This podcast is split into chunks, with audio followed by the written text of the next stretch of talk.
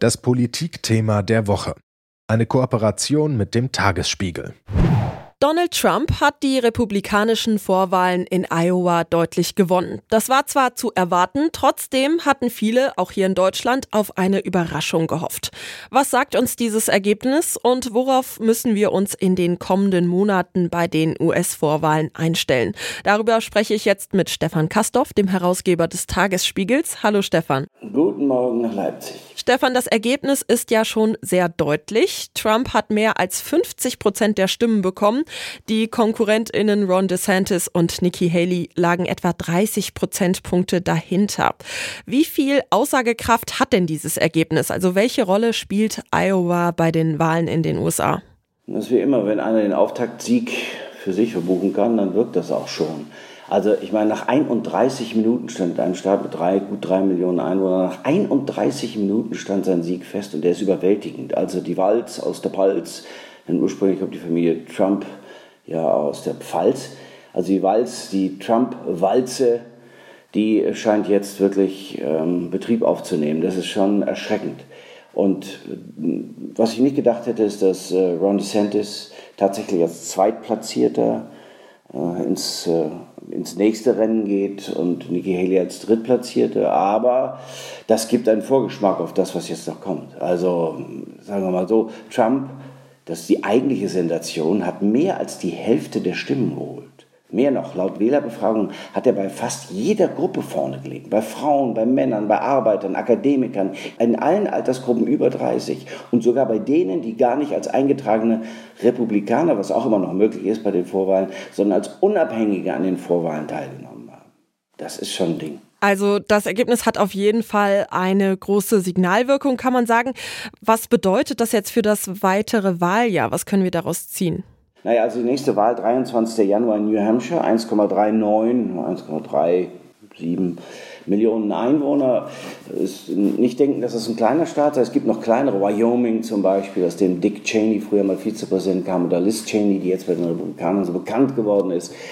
Gibt noch kleinere, also North und South Dakota und äh, das ist also kein ganz kleiner Staat, das ist ein interessanter Staat, wird von Republikanern regiert. Der republikanische Gouverneur Chris Sununu, Sohn des bekannten John Sununu, der bei George Bush Stabschef war und witzigerweise auch schon mal Gouverneur in New Hampshire, also bis 89. Lange Rede, kurzer Sinn. Der hat sich für Nikki Haley ausgesprochen. Und ich bin mal sehr gespannt. Im Moment sieht so aus, ähm, oder es sah vor dem Ausstieg von Chris Christie, das war auch noch ein Präsidentschaftsbewerber, ehemaliger Gouverneur von New Jersey, sah es so aus, als ob das für Donald Trump auch wieder ganz einfach würde. 43 Prozent für Donald Trump, 30 Prozent für die Nächsten, also Nick Haley, Nikki Haley. Das kann jetzt etwas anders sein, weil die Chris Christie-Wählerinnen und Wähler vielleicht zu Nikki Haley umschwingen. Also wird das Rennen möglicherweise enger. Das sagten auch andere Umfragen. Aber so wie das jetzt im Moment klingt und läuft, da würde ich jetzt mal nicht sagen, dass das ganz, ganz sicher ist. Es gibt ja auch zwei Bundesstaaten, in denen Trump aktuell gar nicht bei den Vorwahlen antreten darf, wegen seiner Rolle bei der Kapitolerstürmung vor zwei Jahren. Welche Auswirkungen können denn die juristischen Hürden haben, vor denen Trump noch steht? also wenn sie tatsächlich Bestand haben, dann hat das Auswirkungen. Aber ich bin mir gar nicht so ganz so sicher. Andere Staaten haben ihn auf der Liste gelassen. Die sagen, das muss man jetzt zulassen. Ich weiß auch gar nicht, ob das so richtig gut wäre. Also ähm, der muss politisch geschlagen werden. Äh, juristisch auf diese Art und Weise weiß ich gar nicht. Das muss man, das muss man ihm politisch vorhalten. Gut, ja, Gott, man wünschte sich den vor Gericht, weil Aufwiegelung und äh, all das, was ihm sonst noch vorgehalten werden kann. Allerdings ist es eben so, dass die zwei Drittel der Vorwahlteilnehmer mit Trump davon überzeugt sind, dass Biden die Wahl 2020 nicht mit legitimen Mitteln gewonnen hat. Ja, das ist schon, also, Gottes Willen, also das ist in vielen, es ist in vielen Staaten nicht ganz unähnlich, wo die Republikaner äh, Donald Trump unterstützen. Also DeSantis und Haley greifen deswegen Donald Trump ja auch nicht frontal an. Das ist ja auch so ein Punkt. Also die wollen ihren Trump zurück. Äh, nur ein Beispiel. Die Anklagen gegen den früheren Präsidenten 91 Straftaten, von Dokumenten bis Wahlfälschung, haben ihn trotzdem wieder Tritt fassen lassen. Die Wählerehrlichkeit, nachdem er da aus dem Weißen Haus geflogen war, die ist offensichtlich zum bewundernswerten Kampf wieder die Unterdrückung ihrer konservativen Lebensweise geworden. Das ist schon unglaublich. Vier Strafprozesse. Dieses Jahr vier Strafprozesse. Egal. In Iowa haben ihm vier von fünf der Wähler bescheinigt, er kämpft für Leute wie mich. Ja, Gott, das wird in New Hampshire möglicherweise gar nicht anders sein. Und so setzt sich das halt eben in den ganzen Bundesstaaten fort. Also manchmal muss ich tief Luft holen, weil das wirklich, weil der Kampf gegen Donald Trump auch eine, ein Kampf um die Seele Amerikas ist. Ich stelle mir vor, äh, dass sie ihn nicht zulassen, äh, dann äh, zerreißt es das Land. Der muss, nochmal, der muss politisch geschlagen werden. Er muss nochmal verlieren, damit seine Anhänger sich endlich trollen. Aber das ist auch schön schwierig. Ja, ganz schön schwierig. So scheint es auf jeden Fall jetzt nach diesen ersten Vorwahlen in Iowa. Wie waren denn die Reaktionen der KandidatInnen auf das Ergebnis? Naja, die sind natürlich immer noch das ist amerikanisch. Die sind natürlich immer noch der Hoffnung, dass sie es schaffen können. Also Ron DeSantis zum Beispiel steckt nicht auf, ist Zweiter geworden. Das ist auch für seine Kampagne ganz gut. Dann gibt es vielleicht wieder ein bisschen Geld von Unterstützern. Nikki Haley ohnehin. Er hat noch gar nicht damit gerechnet, dass sie in Iowa richtig stark abschneidet. Das muss man auch sagen. Ähm, und man kann nur hoffen, dass sie, dass sie jetzt in New Hampshire ganz dicht, ganz dicht an ihn herankommt. Das wäre das Zeichen, dass er zu schlagen sein könnte. Und diese Frau kann auch Joe Biden schlagen. Sie ist Gouverneurin von South Carolina, übrigens einer der nächsten Hotspots der Wahlen. Das wird, äh, denke ich mal, eher eine Art Heimspiel für sie, weil sie ja Gouverneurin war. Also sie muss dicht rankommen und dann kann sie Joe Biden schlagen. Also ich meine nicht Joe Biden schlagen, sondern dann kann sie hoffentlich äh, jedenfalls schon mal Trump geschlagen haben, damit es eine faire, eine anständige, eine Wahl gibt, die die Seele Amerikas nicht verletzt, nicht weiter verletzt. Also erstmal Trump schlagen und dann möglicherweise sogar Biden.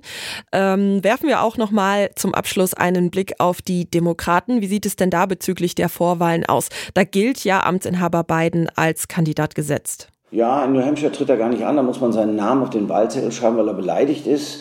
Also New Hampshire, er wollte die Reihenfolge äh, der Vorwahlen äh, für seine Wiederbenennung ändern, das wollten die aber nicht. Also deswegen ist äh, New Hampshire, äh, haben sie ihn gestrichen von ihren Zetteln.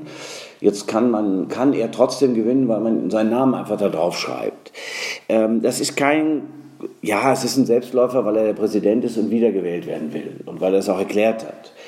Aber ob die Demokraten wirklich noch alles überzeugt sind, dass der 81-Jährige mit immer mal wieder Ausfällen, Stolperern, äh, gedanklichen Stolperern, außerdem, dass der der richtige Kandidat sei, um gegen die Trump-Walze anzutreten, da bin ich mir sehr im Zweifel.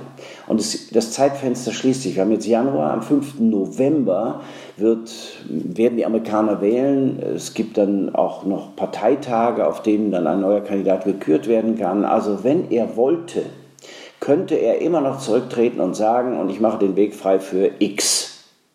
Also den Weg frei, nicht zurücktreten als als Präsident, dann wäre Nikki Haley, äh Quatsch, nicht Nikki Haley, Kamala Harris Präsidentin. Das wird er nicht tun, sondern er will die Amts, würde dann die Amtszeit sicherlich zu Ende bringen, aber er könnte den Weg freimachen für eine Kandidatin oder einen Kandidaten. Da gibt es auch welche, die man nennen könnte. Und dann hätte der Kandidat auch noch den großen Vorteil, sich nicht zu zerreiben in furchtbar vielen Vorwahlen.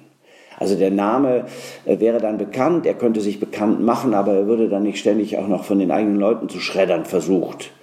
Das heißt, er würde möglichst unbeschadet, sie möglichst unbeschadet in die Wahl gegen Donald Trump gehen können. Und wenn das dann der Fall wäre, ein jüngerer, eine jüngere Kandidatin, dann wäre plötzlich Donald Trump der Alte, der 77-Jährige. Ach du lieber Gott. Und dann könnte man ihn damit packen. Aber das sind, äh, ich glaube, eher Wunschvorstellungen eines einzelnen Herrn. Ich meine, dass er tatsächlich einsieht, dass so ist. Wiewohl ich weiß, ich kenne einige Demokraten in Amerika, mit denen ich auch im Austausch bin, die wünschten sich das auch, dass er die Einsicht hätte. Aber das glaube ich im Moment nicht sagt Stefan Kastorf. Wir haben über den Sieg von Donald Trump bei den republikanischen Vorwahlen in Iowa gesprochen. Die eigentliche Präsidentenwahl findet dann am 5. November statt. Wir bleiben natürlich weiter dran. Danke, Stefan, für deine Einschätzung. Das Politikthema der Woche. Eine Kooperation mit dem Tagesspiegel.